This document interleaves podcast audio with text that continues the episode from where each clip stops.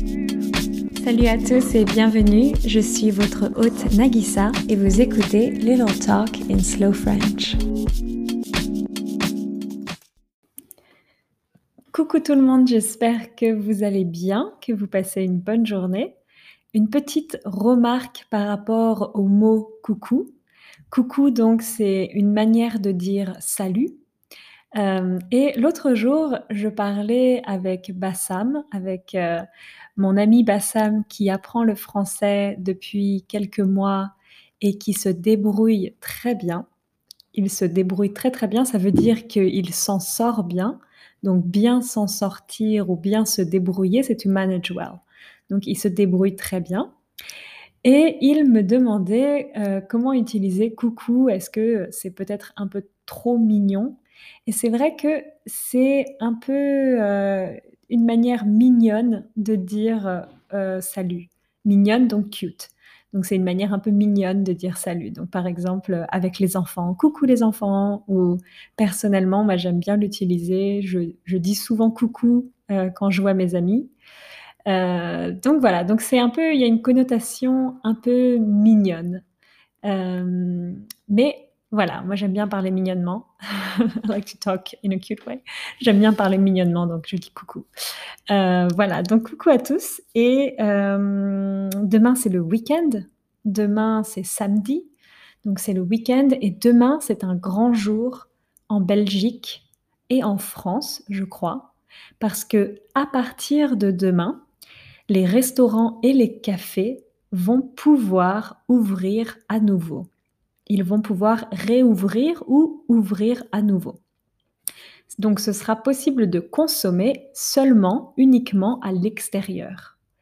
Mais donc les terrasses vont ouvrir. Les terrasses, donc vous voyez, c'est euh, où on consomme à l'extérieur. Donc par exemple, souvent quand on va au restaurant ou dans un café, le serveur va nous demander, vous voulez être à l'intérieur ou en terrasse? Donc c'est la même chose que à l'extérieur, en terrasse. Donc les terrasses vont pouvoir ouvrir à partir de demain. Et personnellement, demain, euh, je vais à un musée avec une copine. On va aller voir une expo, une exposition, une exhibition. On va aller voir une expo à un musée. Et peut-être que après ça, on ira prendre un petit café en terrasse ou euh, une petite bière en terrasse. On va voir. Enfin, je dis ça, mais j'aime pas trop la bière. Mais bon, euh, peut-être que pour l'occasion, je prendrai quand même une bière. Voilà, voilà. Donc, passons au sujet du jour. Le sujet du jour, c'est la nouvelle vague. Est-ce que vous avez déjà entendu parler de la nouvelle vague? La nouvelle vague, donc The New Wave, c'est un mouvement de cinéma je sais, je parle souvent de cinéma, mais j'adore le cinéma. Le cinéma, c'est mon truc. Uh, cinéma is my thing. C'est mon truc. À l'inverse, à l'opposé, on peut dire c'est pas mon truc. It's not my thing. C'est mon truc ou c'est pas mon truc. Donc moi, le cinéma, c'est mon truc. Et donc aujourd'hui, on va parler de la nouvelle vague, qui est un mouvement, un mouvement de cinéma français qui s'est déroulé qui s'est passé à la fin des années 50. À la fin des années 50 et ça a duré environ 10 ans. Ça a duré environ une décennie. Donc pendant 10 ans, il y a eu ce mouvement en France qui s'appelait la nouvelle vague. Et donc ça a terminé, ça s'est fini environ à la fin des années 60. Donc ça a duré des, de la fin des années 50 à la fin des années 60. Et c'est un mouvement de cinéma qui est donc très connu, très célèbre en France, mais également dans le monde entier, internationalement. Donc il y a beaucoup de cinéastes, beaucoup de réalisateurs, directors, de réalisateurs français de cette époque qui sont connus internationalement. Par exemple, François Truffaut, Jean-Luc Godard, Éric Romer, Claude Chabrol ou encore Agnès Varda. Est-ce que vous connaissez un peu ces noms? Si vous connaissez bien le cinéma, peut-être que vous avez déjà entendu parler de ces réalisateurs. Et alors, qu'est-ce qui définit la nouvelle vague? Quelles sont les caractéristiques de ce mouvement, de la nouvelle vague? Déjà, c'est un mouvement qui est né, that was born, qui est né euh, pendant un contexte historique euh, assez particulier. C'était donc après la guerre, après la Seconde Guerre mondiale. C'est une époque où il y avait beaucoup de révoltes étudiantes, il y avait beaucoup de révoltes dans les universités. Donc, surtout euh, dans les années 60, il y avait beaucoup de révoltes étudiantes. Il y avait une envie de liberté en général, surtout chez les jeunes. Euh, une envie d'arrêter la guerre. Il y avait aussi la guerre d'Algérie en France, donc qui était quand même très controversée. C'était une guerre très polémique, la guerre d'Algérie. Il y avait aussi le mouvement de libération des femmes et les mouvements antiracistes aussi. Donc il y avait euh, beaucoup de mouvements en général. Et donc c'est un peu dans ce contexte que euh, la nouvelle vague est née.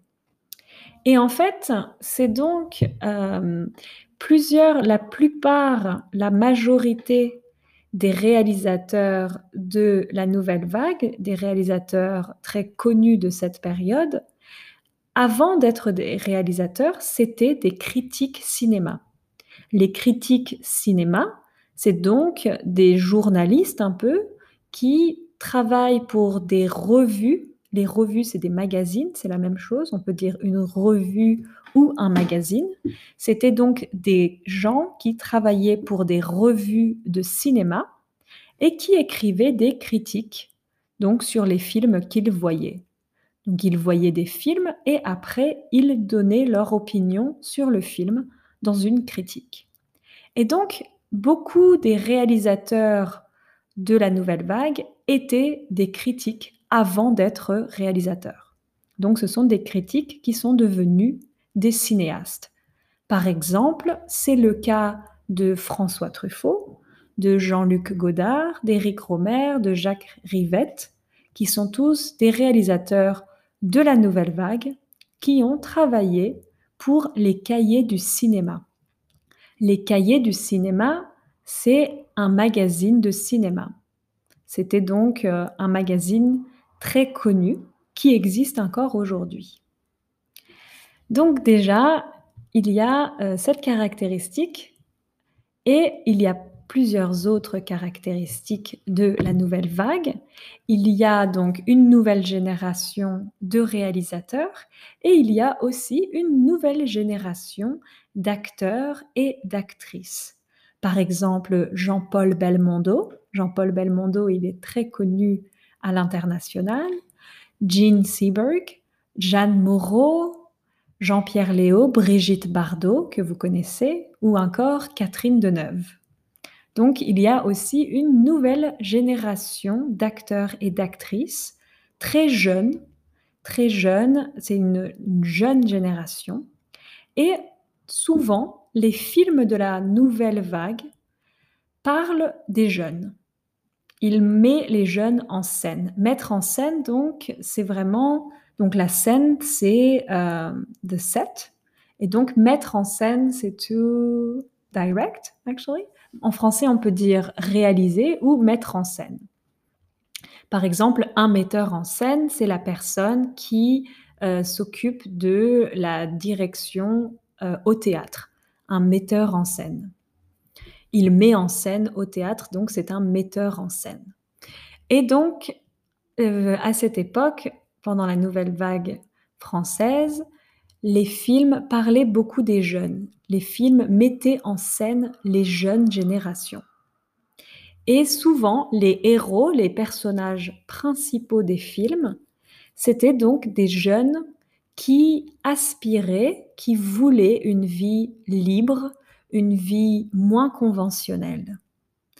Donc, c'est vraiment, on s'éloigne, we get further away, on s'éloigne euh, du cinéma traditionnel, on s'éloigne de la mentalité de l'époque et on va vers un cinéma un peu plus original, un peu moins conventionnel. Parce que donc à cette époque, avant la nouvelle vague, donc le cinéma, souvent euh, les films étaient tournés, être tournés, donc c'est to be shot. Les films étaient tournés dans des grands studios avec des gros budgets. Et là, les films de la nouvelle vague, c'est l'inverse, c'est l'opposé. On tourne beaucoup à l'extérieur, par exemple on tourne dans les rues de Paris, et on tourne beaucoup avec des petits budgets, des tout petits budgets en comparaison avec les budgets habituels. Donc c'est un cinéma qui est beaucoup plus indépendant. Et on tourne avec des petites équipes. Donc pas beaucoup de techniciens, des toutes petites équipes, à l'inverse des grosses équipes de studios de cinéma. Et donc, on est plutôt dans des décors naturels, etc. Donc, le style est complètement différent. Ensuite, donc, c'est aussi un cinéma qui euh, a un style particulier au niveau de la réalisation. Donc, par exemple, il y a des voix off, voice over, il y a beaucoup de voix off, il y a des regards caméra, donc le regard caméra, c'est quand l'acteur regarde dans la caméra et des fois il s'exprime directement à la caméra, donc il parle au spectateur. Et ça, c'est quelque chose qui était très particulier à l'époque parce que à l'époque, ça n'existait pas. On essayait de faire croire au spectateur, to make the spectator believe, on essayait de faire croire au spectateur que ce qu'il voyait, c'était réel. Mais là, d'un seul coup, all of a sudden, d'un seul coup, on casse ce mur et on montre, on rappelle au spectateur qu'il regarde un film. We remind the spectator that he's watching a movie, that this is not real.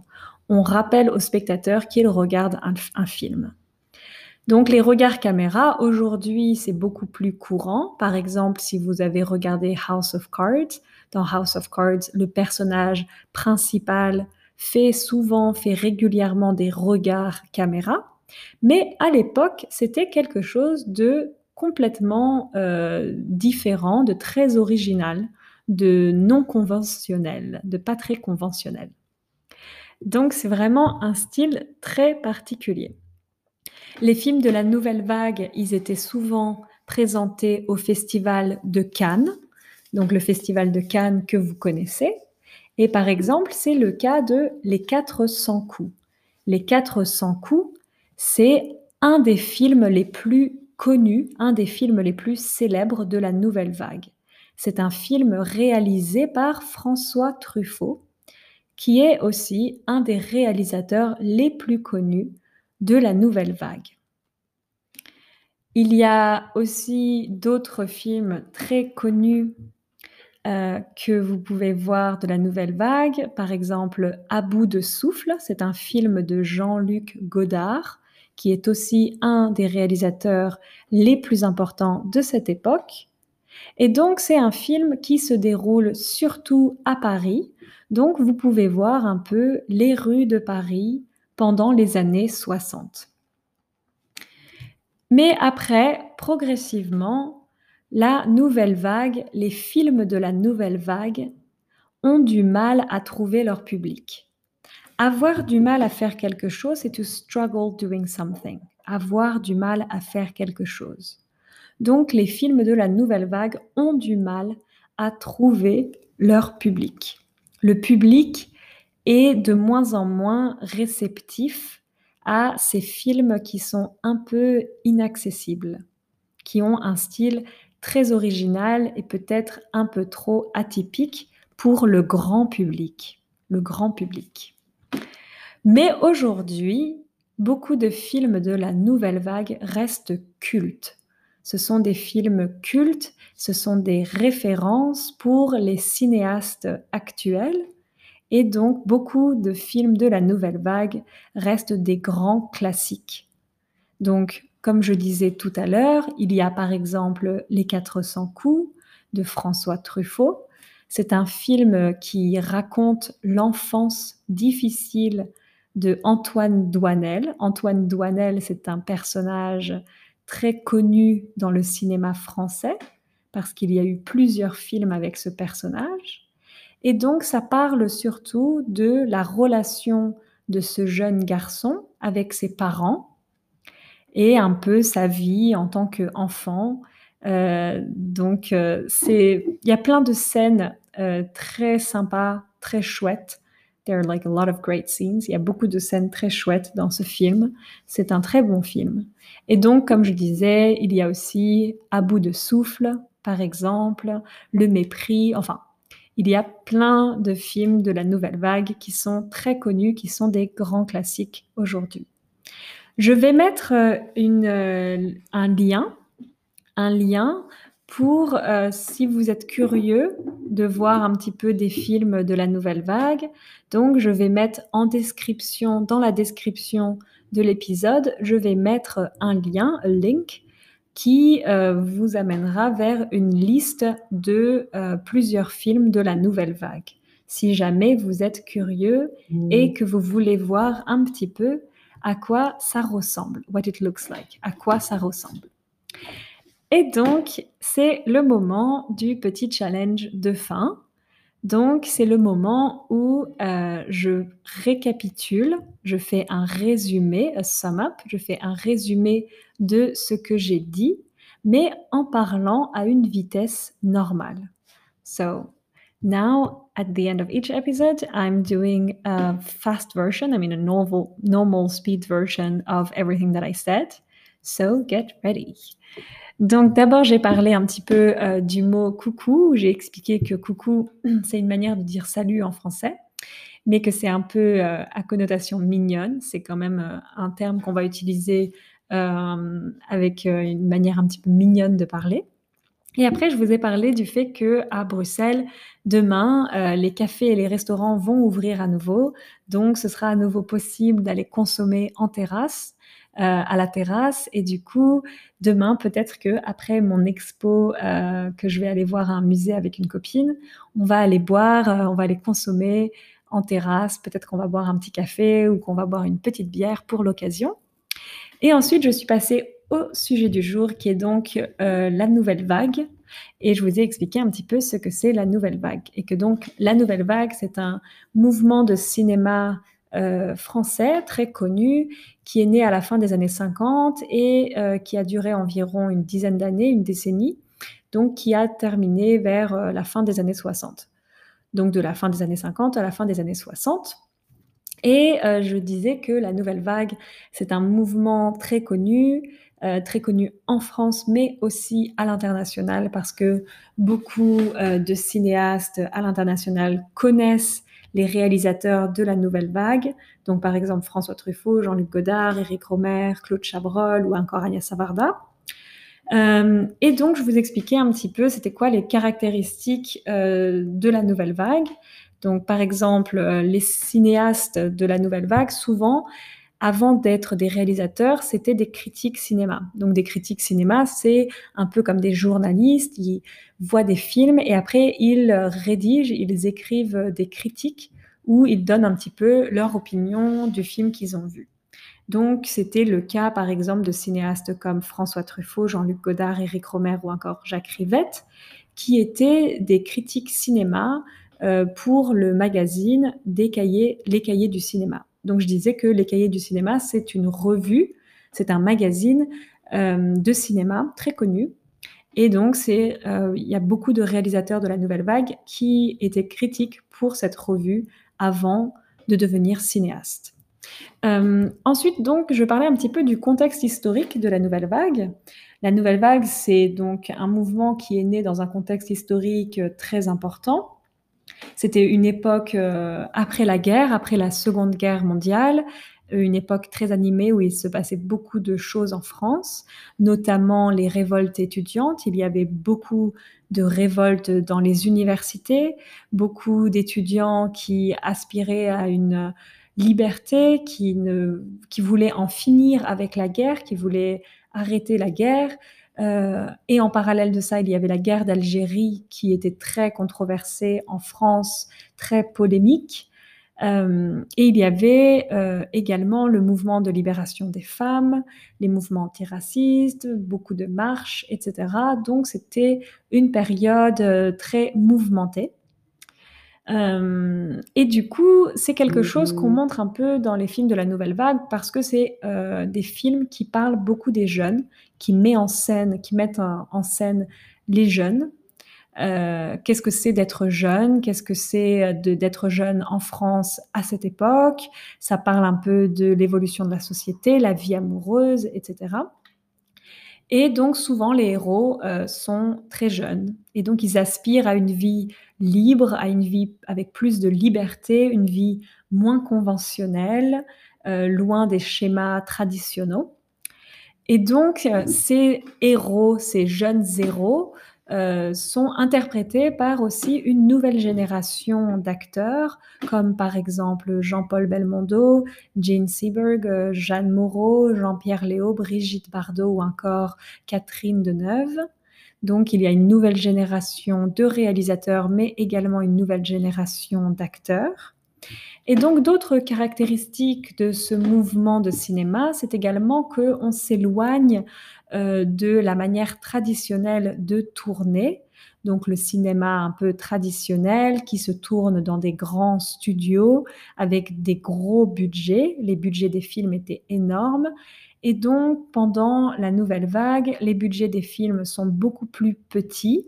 On tourne à l'extérieur, on tourne dans les rues, dans les rues de Paris par exemple et donc c'est un cinéma qui est beaucoup plus indépendant, un cinéma d'auteur, on dit, un cinéma d'auteur et on tourne également avec des plus petites équipes.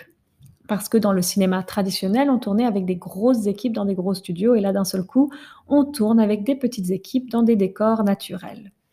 C'est aussi un cinéma qui a un style très particulier, très atypique au niveau de la réalisation, un style beaucoup moins conventionnel. Il y a beaucoup de voix off, il y a des regards caméra, donc on fait prendre conscience au spectateur qu'il regarde un film.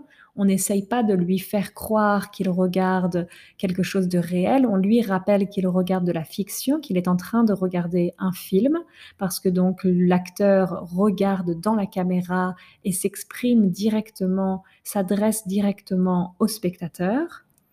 Et heu, donc c'est un style qui est tout à fait atypique et donc heu, c'est des films qui sont souvent présentés au Festival de Cannes où on soutient un cinéma indépendant, comme par exemple Les 400 coups, qui est un des films les plus connus de la nouvelle vague, réalisé par un des réalisateurs les plus connus de la nouvelle vague, François Truffaut. D'autres films notables de la nouvelle vague, c'est par exemple À bout de souffle de Jean-Luc Godard, qui fait aussi partie des réalisateurs influents de l'époque de la nouvelle vague, où on peut voir un peu le Paris des années 60 parce que les 2 personnages principaux, interprétés par Jean-Paul Belmondo et Jean Seberg, se baladent beaucoup dans le Paris des années 60. Mais progressivement, les films de la nouvelle vague ont du mal à trouver leur public parce qu'ils ont un style très atypique et un peu inaccessible pour le grand public. Donc les spectateurs sont de moins en moins réceptifs. Mais malgré tout, la nouvelle vague est aujourd'hui considérée comme un mou un mouvement, heu, très important du cinéma français, de l'histoire du cinéma français. Beaucoup de films de la nouvelle vague restent cultes aujourd'hui et sont encore des références pour les cinéastes actuels, que ce soit en France, mais également dans le monde entier et du coup, après, je vous disais que j'allais vous, heu, mettre, heu, un lien qui vous amènera vers une liste de plusieurs films de la nouvelle vague, comme Les 400 coups, comme À bout de souffle, comme Jules et Jim, Le mépris et cetera. Voilà, j'espère que ça vous a plu comme toujours, j'espère que vous avez bien aimé, heu et que ça vous a intéressé et n'hésitez pas à me donner un peu vos feedbacks si vous avez vu, heu, des films de la nouvelle vague. N'hésitez pas à me contacter sur Instagram, ou sur Patreon. Voilà, à bientôt, salut, salut.